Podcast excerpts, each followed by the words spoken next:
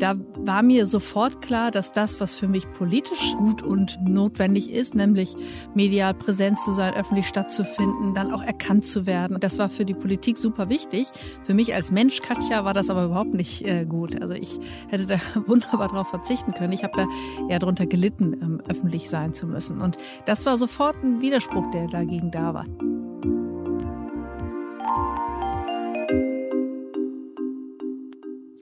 Das war Katja Suding. Viele kennen sie als ein prominentes Gesicht der FDP und bei den Liberalen hat sie ja tatsächlich auch eine Blitzkarriere hingelegt. 2011 führte sie die FDP zurück in die Hamburger Bürgschaft.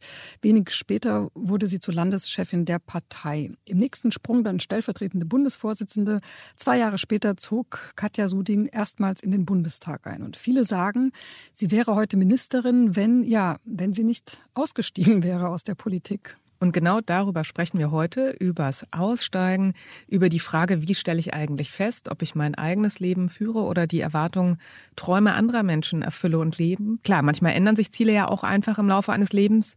Und wir fragen uns heute, wann ist es eigentlich Zeit, die Reißleine zu ziehen und wie erkenne ich das? Wir, das sind Astrid Meyer, Chefredakteurin Xing. Und Antonia Götsch, Chefredakteurin des Harvard Business Manager. Und zusammen sind wir Team A und sprechen alle zwei Wochen mit unseren Gästen über Führung, Selbstführung und Karriere. Ja, und dazu gehören für uns die alltäglichen Herausforderungen genauso wie die fundamentalen Fragen. Heute, keine Frage, geht es um eine fundamentale Frage. Reißleine, Antonia, du hast gerade schon davon gesprochen, so heißt ja auch das Buch, das Katja Suding gerade veröffentlicht hat, mit dem Untertitel Wie ich mich selbst verlor und wiederfand. Ich war ziemlich beeindruckt, wie offen sie auch über ja, Angstmomente und Rückschläge in dem Buch schreibt. Und ja, ich bin sehr gespannt auf euer Gespräch.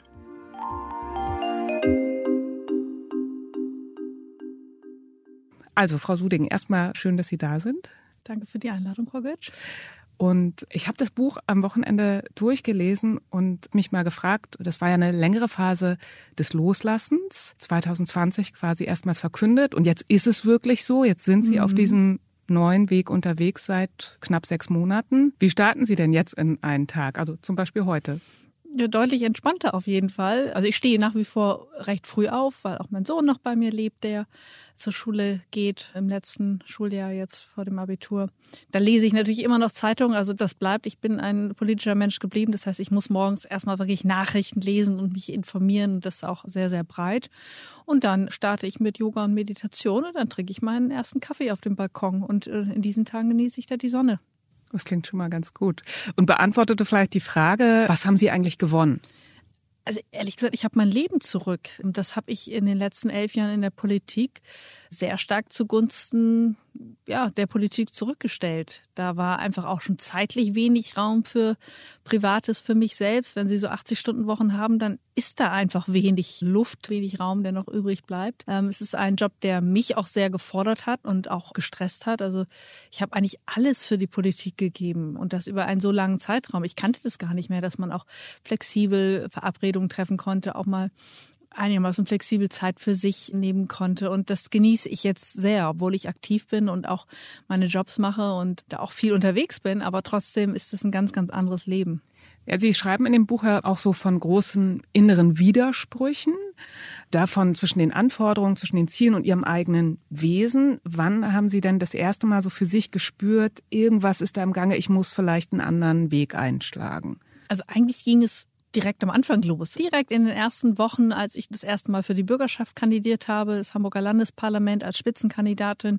Das war eine plötzliche Neuwahl. Das heißt, ich bin da wirklich von einem Tag auf dem anderen an diese äh, Stelle gelangt.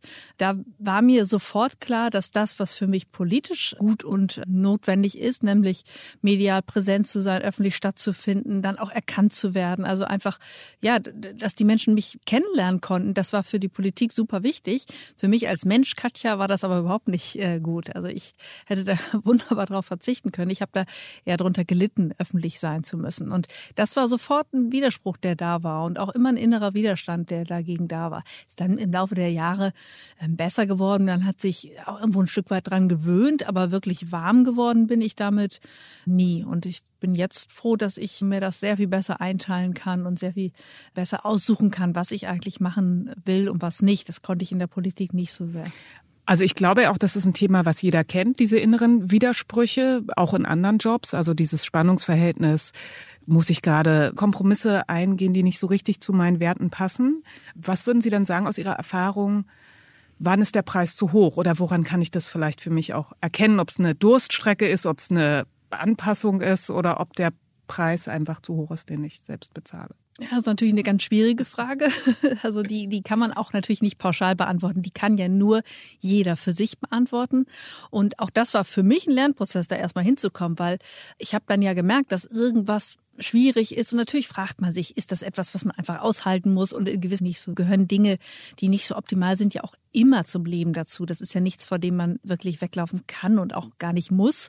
Aber man muss natürlich sehr genau gucken, ab wann passt es nicht mehr. Und zunächst habe ich dann auch mal versucht, im, im Außen zu gucken. Also man neigt dann ja, oder ich neigte dazu, und glaube, viele machen das auch, zu gucken, was machen denn die anderen? Und da findet man natürlich immer jemanden, der noch engagierter ist, der das alles irgendwie offenbar oder augenscheinlich mit links wegsteckt. Und dann versucht man sich zu vergleichen und denkt, ja, das muss ich da auch irgendwie hinkriegen, wenn der oder die das hinbekommt. Das ist natürlich der komplett falsche Weg. Der Weg ist, jedenfalls war das meiner und ich glaube auch, dass der gut ist, ähm, nach innen zu gucken und für sich selber festzustellen, was will ich eigentlich, was treibt mich an und warum, was sind da für Motive im Hintergrund? Und bin ich hier noch richtig oder kämpfe ich zu sehr gegen innere Widerstände, dass eigentlich die Power gar nicht mehr auf die Straße kommt, weil sämtliche Energie in das Bezwingen der inneren Widerstände geht, kann ich vielleicht woanders viel besser wirken. Also das waren dann Fragen, die ich mir gestellt habe. Und die kann man nur beantworten, wenn man komplett zu sich zurückgeht und überhaupt nicht mehr guckt, was da im Außen stattfindet, weil da findet man die Antwort bestimmt nicht. Und das Problem ist ja, glaube ich, dass der Alltag immer so strukturiert ist. Also Sie haben gerade schon von 80-Stunden-Wochen gesprochen. Wie findet man, also wie soll man da die Zeit finden, nach innen zu gucken? Also wenn man permanent in so einem Stresslevel ist, dann hat man ja kaum eine Chance, wirklich mal zur Ruhe zu kommen. Also dann ist, sind immer laute Stimmen im Kopf, die einen anbrüllen und anschreien. Da ist es wirklich schwierig. Ich habe mir dann aber 2020 ganz bewusst auch eine Auszeit genommen und Zeit für mich genommen, um wirklich nach innen zu gucken. Und das war auch ganz, ganz wichtig für mich. Also da will ich auf jeden Fall auch gerne gleich nochmal hin, weil das fand ich eine sehr spannende Stelle in dem Buch. Ich frage mich, Sie sind ja eine ganze Weile noch auf dem Weg geblieben. Trotz dieser Zweifel lag das auch daran, dass Sie so viel Stress hatten, dass sie eigentlich gar nicht dazu gekommen sind, mal nach innen zu schauen. Ja, das ist aber nicht der einzige Grund. Ja. Also Politik hat mich natürlich auch unglaublich gekickt. Das war etwas für mich Großartiges zu tun. Also als ich das erste Mal gewählt wurde, also gewählte ab, hat man war von den Menschen in freien demokratischen Wahlen gewählt, dann auch mit der Verantwortung, Entscheidungen stellvertretend für für die Menschen treffen zu dürfen, die ja eine ganz große Auswirkung auch auf das tägliche Leben haben. Da hatte ich einen großen Respekt vor der Aufgabe, habe da die Verantwortung gesehen, aber auch die Lust daran, das eben so zu sortieren, dass man wirklich am Ende weiß, ist der Preis, den ich zahle, jetzt noch angemessen oder ist er eigentlich schon zu hoch? Und das ist tatsächlich nicht einfach, so eine Entscheidung. Und es hat bei mir auch lange gedauert. Lange Zeit war das okay, bis es das eben nicht mehr war. Was sind denn so Signale, die Sie empfangen haben, wenn eine Freundin Ihnen das schildern würde, quasi eine ähnliche Situation, auf welche Signale sollte man vielleicht achten?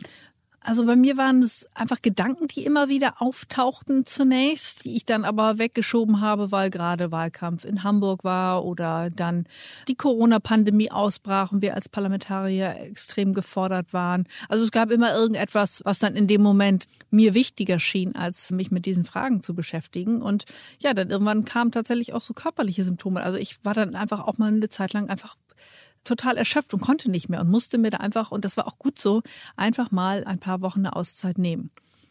Und da ist mir einiges klar geworden. Sie haben sich eine Auszeit genommen. Sie haben sich Zeit genommen. Was ist da passiert? Ich habe dann tatsächlich ganz genau hingeguckt, was mich eigentlich antreibt. Viele von uns haben ja schon von dem Konzept des inneren Kindes gehört. Also das sind Muster, die in der Kindheit angelegt sind, die automatisch und meistens sogar unbewusst ablaufen und die uns auch als Erwachsene noch Dinge tun lassen, die eigentlich gar nicht das sind, was wir selber äh, wollen und wo wir hinwollen und was wir sind, sondern die andere Ursachen haben. Und da genau zu gucken, was tue ich eigentlich, weil hier gerade ein inneres Kind etwas von mir verlangt, was tue ich, weil ich eine Motivation habe, habe. Und das auseinander zu sortieren, das ist kein ganz einfacher Prozess. Da muss man auch tief gehen. Die Mühe habe ich mir aber gemacht. Und das war, glaube ich, ungefähr das Beste, was mir in meinem Leben passiert ist. Ich habe das in einem einwöchigen Seminar gemacht. Und da ist dann vieles aufgebrochen. Dann kam der Sommer 2020 und da habe ich mir auch bewusst auch Zeit genommen, immer mal wieder hinzufühlen, aber gar nicht so sehr, dass ich jetzt immer auf dieser Frage gebohrt habe, will ich weitermachen oder will ich das nicht. Ich wusste irgendwie intuitiv, äh, wenn ich das einfach mal geschehen lasse, dann werde ich wissen sehr schnell, was ich tun möchte und, oder was nicht. Und so war es dann eben auch. Also kurz vor dem Landesparteitag, wo ich mich dann auch gerne erklären wollte, ob ich weitermache oder nicht, wusste ich dann auf einmal auch ganz klar, völlig sicher und völlig safe, ich möchte es nicht. Ja, ich muss sagen, selbst beim Lesen war das für mich ein besonderer Moment, als Sie dann das ja auch sehr offen teilen, dass Sie bei diesem Seminar waren, weil ich mir hier auch einen Satz aus dem Buch aufgeschrieben und da stehen ja, finde ich, harte Wahrheiten drin. Also da gibt's viele Seiten weiter vorne, diese Stelle, wo Sie schreiben, ich hatte verlernt, auf meine Bedürfnisse zu achten. Ich hatte gelernt, dass ich fast alles aushalten kann. Aber niemand nimmt meinen wahren Zustand wahr, weil alles so unangestrengt aussieht und ich so perfekt verberge, was hinter der Fassade los ist. Wir alle tragen ja diese Glaubenssätze in mhm. uns, die dann oft so übersteigert mhm. dazu führen, dass wir uns selbst unter so einen wahnsinnigen Druck setzen. Ja, ich glaube, dass das die allermeisten Menschen in irgendeiner Art und Weise kennen, manche weniger stark, manche mehr. Dazu kam eben noch, und das beschreibe ich auch, Sie haben die Zitate ja auch schon genannt, dass ich einen Panzer aufgebaut habe. Also es gab eben viele Situationen, die für mich persönlich, und da kann ich auch nur für mich sprechen, für viele meiner Kolleginnen und Kollegen mag das ganz, ganz anders sein. Aber jeder kennt das. Man wacht morgens auf und irgendwie, irgendwas ist nicht so richtig, man fühlt sich nicht so wohl und da ist schon der Gang ins Büro oder an den Arbeitsplatz schon schwierig genug, wenn man ganz normalen Alltag hat, vielleicht das ein oder andere Telefonat führt, vielleicht sogar ein Meeting machen muss.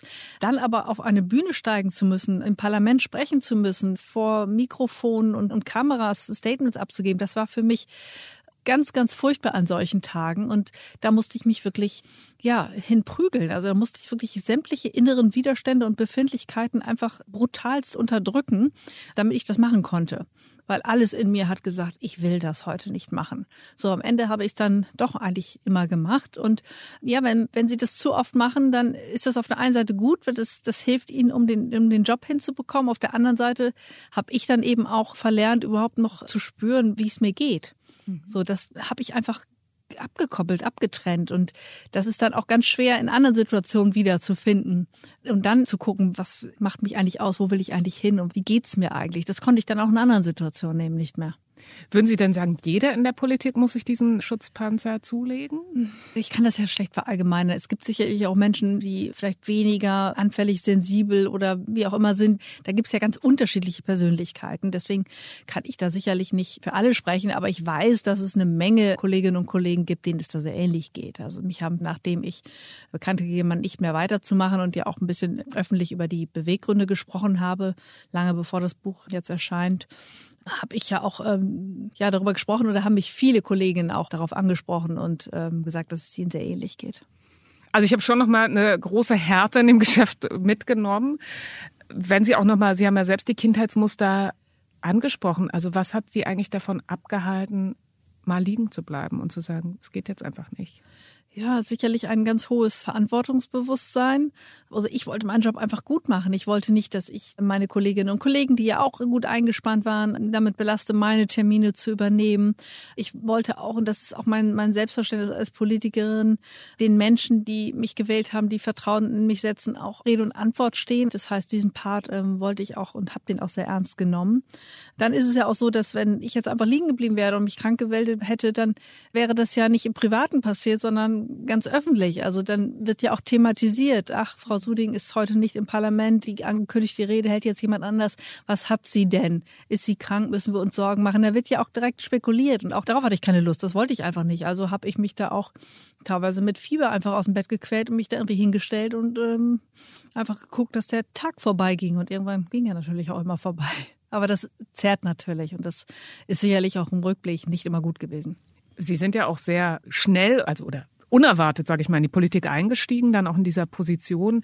War Ihnen bewusst, was Sie da für eine Welt erwartet? Waren Sie darauf vorbereitet? Nein, darauf war ich nicht vorbereitet. Ich glaube, das ist auch schwierig, gerade wenn man so plötzlich in eine solche Position kommt da kann man nicht einfach ein Handbuch lesen oder mal ein Gespräch führen und dann weiß man, wie das läuft. Also ich jedenfalls war darauf nicht vorbereitet. Ich hatte auch überhaupt keine Ahnung vom Parlamentsbetrieb und ich hatte auch noch nie einen Wahlkampf geführt. Ähm, das sind alles Dinge, die ich dann Learning by Doing gemacht habe. Ich aber gerade so das erste Jahr, das war, da habe ich eine extrem steile Lernkurve gemacht, aber ich habe auch noch nie so viel gearbeitet wie im ersten Jahr, weil da einfach jeder Morgen damit anfing, in einem Blick in den Kalender und ich wusste, okay, ich habe keine Ahnung, was ich hier tun muss. Ich kann das überhaupt nicht und muss das jetzt irgendwie aber trotzdem durchziehen. Und mein Anspruch war dann auch noch, dass keiner merkt, dass ich äh, keine Ahnung davon hatte. Und das, auch das schreiben Sie, war ja sogar in Ihrem ersten Job schon so, also auch durchaus vor der politischen Karriere, dass Sie da in ein Musikstart-up gegangen sind. Und auch da beschreiben Sie für sich schon dieses Muster, oder so habe ich es gelesen. Ja.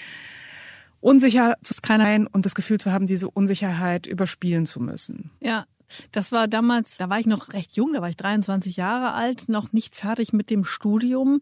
Ich bin da so in dieses Startup reingerutscht über ein Praktikum, was ich gemacht habe und fand mich auf einmal in einer Position wieder, wo ich auch sagen musste, ich habe eine Idee, aber eigentlich weiß ich nicht, was ich hier tue. Und auch da habe ich extrem hart gearbeitet, um mir alles an Wissen zu beschaffen, um, um mich da reinzuwühlen und in den Meetings einfach auch so zu tun, als wüsste ich ganz genau, worüber ich rede. Aber auch da habe ich oft das Gefühl gehabt, oh, okay, eigentlich bin ich hier völlig überfordert, eigentlich kann ich das überhaupt nicht. Aber es ist nach außen hin nicht wirklich aufgefallen. Also Leute sagen mir heute noch, dass sie mich als sehr, sehr im Stoff und sehr, sehr hart und sehr auf den Punkt erlebt haben, was ich damals komplett anders wahrgenommen habe. Eigentlich klingt es ja nach dem klassischen Hochstaplerin-Syndrom. Ja, aber offenbar ähm, hat es ja auch funktioniert. Also ja, das ist ja oft so. Also glaube, also das ist ja die kompetentesten Frauen, die mhm. Top-Wissenschaftlerinnen der Welt. Also es gibt auch natürlich Männer, mhm. die das haben, aber wird ja für Frauen ist es tatsächlich durch Studien ja auch nachgewiesen viel mehr durch die äh, beschrieben. dass also die Kompetenz kann noch so riesig sein, trotzdem ist da oft dieses Gefühl, ich bin hier eigentlich durch Zufall gelandet und ich muss irgendwie verbergen, dass ich es gar nicht so gut kann. Ja, ich glaube, dazu neigen vielleicht auch insbesondere Frauen aber mir war es, am Anfang war es tatsächlich so. Ich bin in Jobs gekommen, wo ich tatsächlich mit eigentlich sehr, sehr wenig Wissen eine Aufgabe übernehmen musste, die vielleicht etwas mehr Erfahrung auch äh, gut hätte gebrauchen können. Ich habe es dann nur geschafft, eben dadurch, dass ich eben sehr, sehr hart gearbeitet habe, sehr intensiv mich auch auf Dinge vorbereitet habe und vielleicht auch ein gutes Gespür hatte, das dann trotzdem irgendwie hinbekommen. Und dann ging es ja auch relativ schnell, dass ich dann schon wusste, was ich tue. Also ich habe dann schon nach einem Jahr Parlament sehr genau gewusst, was da passiert. Und dann folgten ja noch zehn Jahre in der Politik. Und da kann ich schon für mich in Anspruch nehmen, dass ich durchaus ja einen Plan und eine Idee hatte und am Ende auch natürlich das Geschäft, das politische Geschäft auch wirklich gut kannte. Würden Sie denn einer jüngeren Frau oder auch ihren Söhnen, wie würden Sie den raten, mit dieser Unsicherheit umzugehen, jetzt mit Ihrer Erfahrung und Ihrem Abstand? Würden Sie sagen, man soll eher dazu stehen oder ist es auch sinnvoll, das zu verbergen? Das ist natürlich ganz vorbereitet, das von außen zu raten, weil es sicherlich auch von Situation zu Situation ganz unterschiedlich ist. Wenn ich jetzt zurückgucke, würde ich sagen, es wäre für mich auch echt okay gewesen, wenn ich ein bisschen mehr Unsicherheit auch gezeigt hätte. Das hätte nicht dazu geführt, dass man mich belächelt hätte. Also ganz im Gegenteil. Ich höre ja heute, dass man mich damals als wirklich knallhart und im Stoff wahrgenommen hatte. Und es wäre auch okay gewesen, wäre ich da ein bisschen weicher gewesen und hätte auch mal nachgefragt und auch mal offenbart, dass ich was nicht weiß. Ich springe nochmal zurück in die Politik, weil Sie beschreiben in Ihrem Buch ja schon, dass das ein hartes Geschäft ist. Sie haben es auch gerade gesagt. Und es gibt viele Szenen, die da drin sind, wo es auch darum geht, dass sie hintergangen worden sind. Also ich habe als eine, und danach kommen ja noch mehrere Szenen, wie sie als Chefredakteurin der Mitgliederzeitschrift der FDP, wie, wie es da eine Sitzung gab und niemand hat sie vor, vorbereitet und plötzlich war da ein Gegenkandidat und ein Gegenkonzept und niemand hat das vorher mit ihnen geteilt. Ja, es war eigentlich sogar noch schlimmer. Also es ist nicht so, dass nicht nur so gewesen, dass man dieses andere Konzept nicht mit mir geteilt hätte. Ich hatte mich vorab auch in einigen Gesprächen versichert, dass man mein Konzept unterstützen würde. Dann haben aber die gleichen Menschen, die mir das versichert haben, ein anderes Konzept präsentiert. Das war also noch viel schlimmer. Ja, Politik, das ist kein, kein Kindergarten. Da wird durchaus mit sehr, sehr harten Bandagen gekämpft. Das musste ich dann auch erfahren und lernen und äh, vor allen Dingen damit umzugehen lernen. Das ist mir nicht leicht gefallen. Also in dieser besagten Situation, da habe ich ganz kurz überlegt, eigentlich ist mir jetzt danach auf der Stelle loszuheulen und, und rauszulaufen. Das habe ich dann aber nicht gemacht, sondern ich habe für mein Konzept gekämpft und ich habe es am Ende auch gewonnen tatsächlich. Die Abstimmung ist dann für mein Konzept ausgegangen und das war eigentlich ein Schlüsselmoment für mich. Einfach da auch festzustellen, ich kann mit solchen Situationen die ich vorher nicht für möglich gehalten hätte, dass ich damit umgehen kann. Ich kann die meistern. Ich kann auch in einer solchen Situation, wo ich völlig fassungslos bin, trotzdem in der Sache gut sein, kämpfen und am Ende auch als Siegerin daraus gehen. Das war schon ein spezieller Moment. Aber wie viel Anteil hatten auch in dieser Auseinandersetzung an diesem Schutzpanzer. Also Sie sagen ja einerseits gibt es Öffentlichkeit und immer am Licht zu sehen, aber andererseits äh, eben auch Parteifreunde, wo man sich, glaube ich, als außer der Politik stehender manchmal nicht vorstellen kann, wie groß die Konkurrenz da auch ist und die ja, ich weiß gar nicht, ich weiß ehrlich gesagt gar nicht, wie ich es beschreiben soll. Wie würden Sie es beschreiben? Ja, das ist eine Konkurrenz natürlich innerparteilich um Posten und Funktionen. Ich würde es als Niedertracht bezeichnen, als Mensch ja, außerhalb des politischen das, Betriebes, ähm, ehrlich gesagt. Also das ist, es trifft jetzt nicht auf weite Teile der Menschen in den Parteien zu. Also das, da würde man ihnen wirklich Unrecht tun. Es reicht aber, wenn es ein, zwei, drei Personen sind, die sich so verhalten, die können so einen ganzen Laden natürlich damit auch kontaminieren. Und so habe ich das erlebt. Es ist also nicht so, dass das reinweise die Menschen in den politischen Parteien niederträchtig sind. Definitiv nicht. Deshalb habe ich ganz, ganz andere Erfahrungen gemacht. Aber es gibt eben diese Verhaltensweisen und damit umzugehen hat auch bei mir dazu geführt, dass der Schutzpanzer gewachsen ist, weil damit musste ich ja auch irgendwie klarkommen und das irgendwie an mir abprallen lassen, was da gerade passiert. Das kannte ich aus meinem bisherigen Berufsleben nicht, dass man so miteinander umgeht. Ich finde es auch furchtbar, finde es auch schrecklich. Ich möchte das auch nie wieder erleben. Also ich würde solchen Situationen immer aus dem Weg gehen. Ich würde einfach aus der Situation heute rausgehen. Ich wäre nicht mehr bereit, das in meinem Umfeld zuzulassen. Damals aber wollte ich Politik machen und musste damit irgendwie klarkommen. Und auch dafür war der Schutzpanzer da, der dann immer dicker geworden ist. Und Sie haben ja eben schon gesagt, Ihr Ziel ist auch da, wieder so ein bisschen rauszukommen. Und Sie sagen, es gibt so erste Risse. Woran spüren Sie das in welchen Momenten, dass das dass Sie da auf dem Weg sind, diesen Panzer vielleicht. Also ich bin einfach deutlich entspannter. Es ist viel leichter für mich heute auch Schwächen zuzugeben. Ich habe nicht mehr das Gefühl, alles wissen zu müssen. Es ist auch sehr befreiend, auch mal sagen zu können, davon habe ich keine Ahnung oder hier habe ich was falsch gemacht. Also es ist herrlich, das einfach zu tun. Und wie gesagt, da ich mich ja auch aus diesem ganzen alles, was irgendwie mit Feindschaften, Niedertracht und diesen Dingen zu tun hat, lasse ich einfach nicht mehr an mich ran. Ich kann mich jetzt also auch öffnen und tue das eben auch. Und das, das ist schon einfach ein großer Unterschied. Ich fühle mich einfach viel wohler. Also mein Eindruck ist schon, in Unternehmen ist das zunehmend ein Thema. Stichworte wie Empathie, also dass auch Führungskräfte sich öffnen. Ich glaube, Corona hat da noch mal einiges auch an Öffnung gebracht. Also dass so die Masken gefallen sind, kann man vielleicht sagen. Also die Kinder sind durchs Bild gelaufen, auch bei Führungskräften. Also es geht, finde ich, in der Debatte in Unternehmen viel um Nahbarkeit, um Ehrlichkeit vielleicht. Jetzt klingt es eben so aus dem Betrieb, wie Sie den beschreiben, noch gar nicht so. Können Sie sich vorstellen, dass sich das verändert? Ja, die Welt ist ja in Bewegung und ich glaube, zu, einfach zu erkennen, dass es kein Zeichen von Schwäche ist, wenn man auch mal zugibt, etwas nicht zu wissen. Das ist, glaube ich, ein Prozess, der auch da ist. Und so wie ich jedenfalls Teams verstanden habe, ist es ja auch völlig okay, wenn eine Führungskraft nicht alles weiß, dafür aber gute Leute im Team hat, die Dinge auch besser können. Also so habe ich jedenfalls mein, meine Führungsaufgabe verstanden. Ja, das und ich finde, wenn ich als Vorbild immer vorlebe, ich bin immer stark oder ich bin immer perfekt und ich schaffe das, dann ist das natürlich auch ein Signal, was das Team sehr unter Druck setzen kann. Auch das. Und also ich habe es ja, wenn ich zurückblicke, auch muss ich ja ehrlicherweise sagen, war das immer Stärke zeigen ja eigentlich eine Schwäche, weil ich eben mich nicht so stark gefühlt habe, dass ich vermutet hätte oder mir zugetraut hätte, auch mal eine Schwäche offen zu legen. Das ist ja eigentlich kein Zeichen von Stärke, sondern eins von Schwäche. Und am Anfang war es vielleicht wirklich so, äh, ich glaube in den ersten Wochen und Monaten, als ich da auf der politischen Bühne aufgetaucht bin, da haben Medien, Parteifreunde, Öffentlichkeit wirklich auch danach gesucht, dass ich Fehler mache. Da war es vielleicht sogar noch berechtigt, dass ich versucht habe, da auch tatsächlich keine Schwächen zu zeigen. Aber mit zunehmender Zeit, die ich in der Politik verbracht habe und auch der Möglichkeit für mich auch zu zeigen, dass, dass ich äh, weiß, was ich da tue, wäre es schon möglich gewesen, da auch mal eine Schwäche zuzugeben. Ich habe mir das nicht wirklich zugetraut. Wir haben dazu gerade eine Titelgeschichte gemacht beim Harvard Business Manager. Da geht es darum, wie unsere Kindheit prägt, wie wir im Job auftreten. Und Sie haben ja auch gesagt, Sie haben sich das nochmal angeguckt in einem Seminar. Wie hat oder was können Sie teilen, wie Ihre Kindheit das auch geprägt hat? ihre Stärken und ihre Schwächen?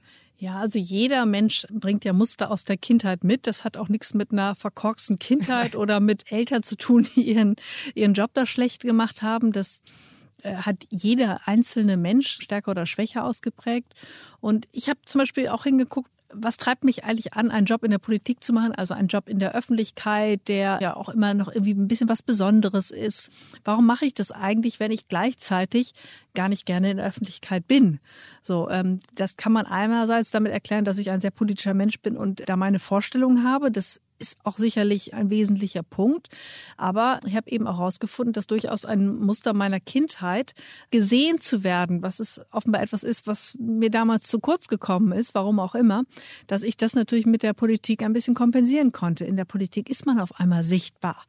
Und ja, das ist aber tatsächlich ein Motiv, was mir als Person natürlich nicht weitergeholfen hat. Also das ist ein Muster, was mich dann auch äh, natürlich etwas fehlleitet. Und deswegen habe ich versucht, an diese Muster ranzugehen und die auch aufzulösen. Und dann geht automatisch auch dieser Drang, gesehen zu werden, weg. Ja, also meine Erfahrung ist ja auch, das sind ja die Stärken und die Schwächen sind da meistens ziemlich deckungsgleich. Es ist so eine Frage der Dosis, also worin mhm. wir besonders gut sind. Es ist dann oft ein bisschen in der Übertreibung oder sehr stark in der Übertreibung. Jetzt auch nachdem Sie das Thema so für sich reflektiert haben, das geht ja nicht einfach weg. Wie gehen Sie da besser mit sich um, wenn sie so ein, merken, dass da so ein Muster läuft? Ja, ich habe tatsächlich in diesem Seminar, was Sie auch schon angesprochen haben, Strategien entwickelt, wirklich an diese Muster ranzugehen. Das ist nichts, was man einfach nur erkennt und mit dem Wissen um dieses Muster ist es dann aufgelöst. Also so einfach ist es leider nicht. es ist doch etwas schwieriger, aber ich habe eben gelernt, da einen Weg zu finden und weiß aber auch, dass man da immer aufmerksam bleiben muss. Also ich habe einfach eine viel höhere Sensibilität für die Dinge, die in meinem Leben passieren passieren, hinterfrag viel mehr. Wenn ich irgendwas spüre, gehe ich auch tief rein und lasse das eben nicht einfach mehr so laufen. Ja, da kommen wir zurück eigentlich zum Anfang, nicht im Außen zu gucken und zu sagen, Kollege XY ist immer doof oder Kollege Müller ist besser, sondern zu schauen, warum löst es gerade so viel in mir ja. aus. Und das ist ja dann auch etwas, wenn ich das wirklich konsequent mache, dann kann ich mein Potenzial auch wirklich erst leben. Ich habe sehr stark das Gefühl, dass jetzt dadurch, dass ich da ein bisschen aufgeräumt habe und mehr weiß, was mir gut tut, ich ja am Ende viel leistungsfähiger äh, bin, weil ich eben meine PS jetzt auf die Straße bekomme und sie nicht in internen Widerständen verfeuere und, und sie dann gar nicht da ist und sie gar nicht nutzbar machen kann. Gibt es denn eigentlich auch was, was Sie vermissen? Ja, natürlich, klar. Also ich, gerade jetzt auch in diesen bewegten politischen Zeiten da mitmachen äh, zu können, wäre sicherlich spannend gewesen, sag ich mal. Und ich vermisse auch die Menschen in der Politik. Nicht alle natürlich, klar.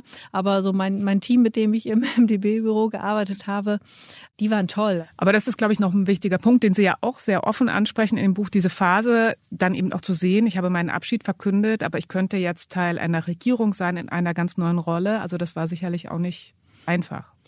Ja, allerdings habe ich damals, als ich die Entscheidung getroffen habe, nicht wieder zu kandidieren, natürlich irgendwo auch schon gewusst, dass es jetzt nicht so unwahrscheinlich ist, dass die FDP nach der Bundestagswahl 2021 in einer von zwei nicht ganz unwahrscheinlichen Dreierkonstellationen dann auch auf die Regierungsbank wechseln würde. Also das habe ich mit eingepreist, dass dann nach elf Jahren in der Opposition, ich war ja immer Abgeordnete der einer Oppositionsfraktion, dann nochmal die Möglichkeit zu haben, auch tatsächlich in einer Koalition zu gestalten, an welcher Stelle auch immer. Das hätte sicherlich seinen Reiz gehabt, aber all das, was ich mir an Gedanken gemacht habe und was für mich wichtig geworden ist, hat das nochmal überstrahlt, sodass meine Entscheidung rauszugehen trotz allem richtig für mich ist das klingt jetzt erstmal sehr rational. Das Fiese an diesen Mustern ist ja, dass die irgendwie so von unten nagen, dann Zweifel aufkommen oder eben dieses gesehen werden wollen auf einmal aufkommen. Mhm. Wie ist das bei Ihnen gewesen? Ja, ich habe das ja auch beschrieben in meinem Buch. Ich war an dem Tag, als in Berlin die Ampelkoalition ihren Koalitionsvertrag vorgestellt hat und auch das Kabinett vorgestellt wurde, sehr weit weg. Ich war auf einer Ranch in, in Colorado in den USA, also so im, im Niemandsland äh, mit ganz viel Ruhe. Habe da natürlich trotzdem die Nachrichten verfolgt und da hat es mich dann schon nochmal erwischt. Also da ist mir dann auf einmal so bewusst geworden, welche Tragweite meine Entscheidung, die ich ja ein Jahr vorher verkündet hatte, was die eigentlich mit sich gebracht hat. Nämlich äh, hier auf der Ranch zu sitzen in der Ruhe und nicht in Berlin, wo jetzt alle mit ganz viel ja, Adrenalin und, und Aufregung sich da äh, ran gemacht haben, dieses neue Bündnis vorzubereiten und ins Werk zu setzen. Das war schon nochmal besonders und da musste ich auch nochmal wirklich in mich gehen. Konnte dann aber, und jetzt bin ich damit auch total fein, für mich feststellen, dass ich trotz allem da die richtige Entscheidung getroffen habe. Würden Sie denn nochmal zurückgehen in die Politik? Ja, man soll ja nie, nie sagen, aber es fällt mir jetzt sehr schwer, mir das vorzustellen, muss ich ganz ehrlich sagen. Und Sie schreiben ja auch in dem Buch, Ihre Idee ist oder war, aufzuhören und noch nicht zu planen, um die Dinge auf sich zukommen zu lassen. Was ist denn bis jetzt so auf Sie zugekommen? Ja, das war damals einfach die Situation, dass ich ja nicht aufgehört habe, weil irgendwo ein super lukrativer Job da war oder sonst irgendwas, also ein, ein Wechsel bevorstand, sondern ich habe ja in, in dem Wissen aufgehört, dass ich überhaupt keine Ahnung hatte, was danach kommt. Und das hat mich auf der einen Seite ein Stück weit natürlich nervös gemacht, auf der anderen Seite, und das überwog bei Weitem, war es aber auch das schöne Wissen, dass sich so viele neue Dinge entfalten konnten. Und ich einfach wusste, okay, jetzt passiert etwas ganz Neues, da geht eine neue Tür auf mit neuen Chancen. Und das fand ich so aufregend. Und auf diesen Aspekt habe ich mich konzentriert und habe das auch die ganze Zeit gemacht, habe auch Angebote, die ja zum Glück dann auch mich erreicht haben nach dem nach der Ankündigung, dass ich rausgehe, die habe ich erstmal beiseite gelegt, habe vieles auch abgesagt und ja, jetzt fange ich an, jetzt ist das Buch erschienen und ich mache natürlich ein bisschen Promotion auch für das Buch, aber ich habe wieder angefangen, meine Selbstständigkeit aufzunehmen, die ich auch vor der politischen Laufbahn schon innehatte, bin wieder als Beraterin unterwegs und das macht mir auch extrem viel Spaß, also flexibel äh, zu sein, mir meine Zeit einteilen zu können, mir auszusuchen, mit welchen Menschen ich arbeite und mit welchen nicht. Das mag ich sehr. Also Sie beschreiben in dem Buch auch, dass die Öffentlichkeit Ihnen durchaus zu schaffen gemacht hat. Öffentliche Gespräche, öffentlich was zu teilen. Fühlt sich das jetzt anders an für Ihr eigenes Buch? Darüber habe ich mir auch intensive Gedanken gemacht. Warum ist es so, dass ich aus der Politik rausgebe? Unter anderem, weil ich die Öffentlichkeit meiden möchte und dann als allererstes ein Buch schreibe, was mich natürlich in gewisser Weise wieder in die Öffentlichkeit bringt. Also natürlich habe ich mich gefragt, ob ich irgendwie nicht ganz richtig bin oder ob ich mir selber irgendwas nicht eingestehen möchte. Tatsächlich ist es aber natürlich anders, wenn man für ein eigenes Buch in die Öffentlichkeit geht oder ob man Politik macht. Ich kann jetzt eben wirklich frei auswählen, mit wem ich spreche, was ich mache. Das ist etwas ganz was anderes, als wenn man als Politikerin in der Öffentlichkeit steht und daher auch unter einem ganz anderen Beobachtung und ganz anderen Fokus steht. Und die Frage, die vielleicht noch bleibt, keine Ahnung, ob Sie sie schon beantworten können, gibt es schon Träume, wo Sie sagen, das möchte ich jetzt in den nächsten Jahren auf jeden Fall noch leben und umsetzen? Ja, tatsächlich. Also ich kann mir schon vorstellen, noch mehr zu reisen. Auch dafür habe ich jetzt Zeit. Mir hat das Schreiben so unglaublich viel Spaß gemacht. Ich könnte mir auch vorstellen, noch mehr Bücher zu schreiben. Vielleicht verbinde ich das Ganze auch. Ich weiß es noch nicht. Ich lasse da die Dinge auch auf mich zukommen. Ich bin gespannt. Dann vielen Dank für das Gespräch. Ja, danke für die Einladung. Hat mir Spaß gemacht.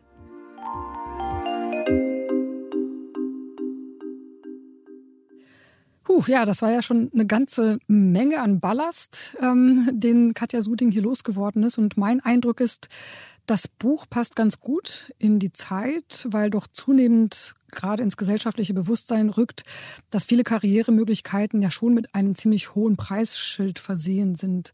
Und gerade junge Menschen wollen ja immer seltener auch eine Führungsrolle übernehmen. Das haben wir auch schon hier im Podcast diskutiert und wird durch Studien belegt. Und ich kann das schon nachvollziehen, warum das so ist. Ja, obwohl wir, glaube ich, beide auch unseren Führungsjob lieben, sonst würden wir, glaube ich, den Podcast auch nicht machen. Vielleicht kann man es so formulieren, dass es einfach entscheidend ist, sich regelmäßig zu fragen, bin ich hier in diesem Job, bin ich hier in dieser Rolle, bin ich überhaupt noch verbunden mit dem, was mir was bedeutet? Also welchen, ja, die große Sinnfrage sich tatsächlich zu stellen, empfinde ich meine Arbeit als sinnvoll, sinnstiftend und kann ich im Job Werte leben, die mir wichtig sind, weil am Ende geht es ja, glaube ich, darum, ein schicker Titel, ein toller Karrieresprung. Ich finde, das nutzt sich total schnell ab. Also eine Kollegin hat mir das mal selbst so schön beschrieben, äh, als sie den Sprung gemacht hat zur Chefredakteurin, hat sie gesagt, ach, ich dachte, das würde mich irgendwie viel länger glücklich machen, aber das ist ja nach einer Woche eigentlich dann schon wieder vorbei. Und das habe ich selbst auch immer so empfunden. Also ich finde, dieser Stolz auf irgendeinen Titel, das reicht wirklich nicht aus, um einen dauerhaft durch irgendeinen Job zu tragen, der keinen Spaß macht. Es sei denn, man ist Narzisst oder Narzisstin. ja, dann vielleicht. Das erinnert mich daran, wir müssen endlich mal eine Folge über Werte machen und wie man herausfindet, was einem ja wirklich, wirklich wichtig ist. Ja, auf jeden Fall. Und als kleines Intro kann ja vielleicht unsere Hausaufgabe heute dienen. Stellt euch mal vor, ihr gewinnt 5000 Euro bei uns im neuen Team A Podcast Preisausschreiben. Vielleicht sollten wir das wirklich mal einführen. Was würdet ihr mit diesem Geld tun? Okay, wenn wir ein Preisausschreiben machen, dann suchst du den Sponsor. Ja. Aber nun Spaß beiseite. Denkt wirklich mal drüber nach und noch spannender vielleicht gibt die Frage mal weiter, wenn ihr an einem Tisch sitzt, an eure Partner, an Freunde, vielleicht auch an Kollegen und Kolleginnen. Also was würdet ihr mit diesen 5000 Euro, die ihr im Team A Podcast Preisausschreiben gewonnen habt, was würdet ihr damit tun? Und ihr werdet dann wahrscheinlich ganz verschiedene Werte hören können in dem, was ihr und auch andere davon erzählen. Und bitte nicht die Gucci Bag. Ja, wenn ihr das Preisausschreiben sponsert wollt, äh, meldet euch bei uns. Wir freuen uns natürlich auch über Bewertungen bei Apple, bei Spotify. Und ansonsten hören wir uns hoffentlich wieder in zwei Wochen. Ja, bis dahin. Und Antonia, was kostet eine Hermes-Tasche? Ich habe keine Ahnung. Bis bald. Tschüss. Tschüss.